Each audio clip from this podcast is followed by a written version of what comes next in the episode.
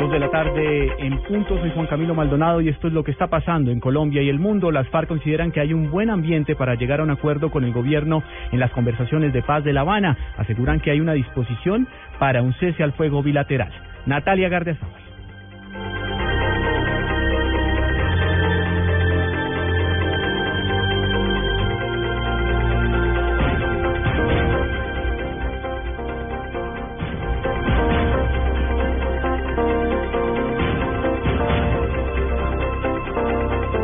Documento publicado en la página web de la guerrilla de las FARC, alias Iván Márquez, integrante de la comisión de esta guerrilla en La Habana, asegura que es el momento para decretar un cese al fuego bilateral.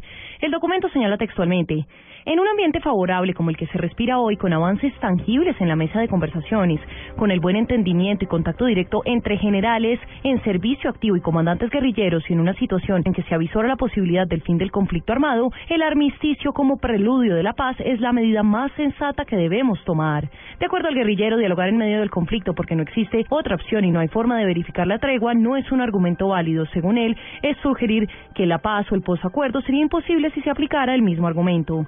El documento señala también que no se saca nada a conseguir en la guerra en medio de las negociaciones, porque de acuerdo a alias Iván Márquez, se busca que no se generen nuevas victimizaciones. Natalia Gardea al Blue Radio. Blue Radio acompaña a los habitantes de Salgar, Antioquia, víctimas de la avalancha. Blue Radio, la nueva alternativa. Dos de la tarde, dos minutos. A esta hora en Salgar, en Antioquia, decenas de personas comienzan a retomar su cotidianidad tras la catástrofe que devastó gran parte del municipio. Asimismo, reviven los momentos de pánico y en medio de los destrozos comienzan a reconstruir su vida. Cubrimiento especial de Blue Radio. En el lugar de la tragedia está María Camila Díaz.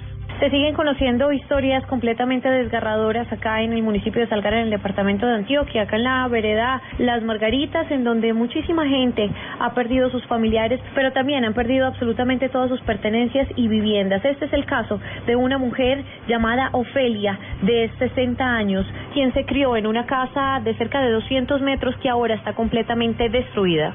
Sí, nos ayudan, porque es que lo perdimos todo, destruida. Nos logramos salir por una ventana y una hermana enferma que tengo, él la subió arrastrada. Y, entonces, y el muchacho casi se lo lleva, nos logramos salir todos, eh, nos llevó todo, todo. Para las horas de la tarde se espera la visita del ministro de Vivienda, Luis Felipe Henao, quien traerá eh, ayudas humanitarias y también realizará varios censos en las viviendas afectadas. María Camila Díaz, Blue Radio. Más noticias en Blue Radio. La estatal petrolera Ecopetrol anunció que desde mañana comenzará la primera etapa del programa de venta de sus acciones de la empresa de energía de Bogotá, con el que espera recibir más de un billón de pesos. La oferta, que estará vigente hasta el próximo 21 de julio y equivale al 6,87% del total de las acciones en circulación de la empresa de energía de Bogotá. En el mundo, la precandidata demócrata a la presidencia de los Estados Unidos, Hillary Clinton, pidió al Departamento de Estado que publique lo más rápido posible sus mensajes de correo electrónico de cuando estaba al frente de ese ministerio y que están en el centro de la polémica por haber sido enviados desde un servidor privado de Internet.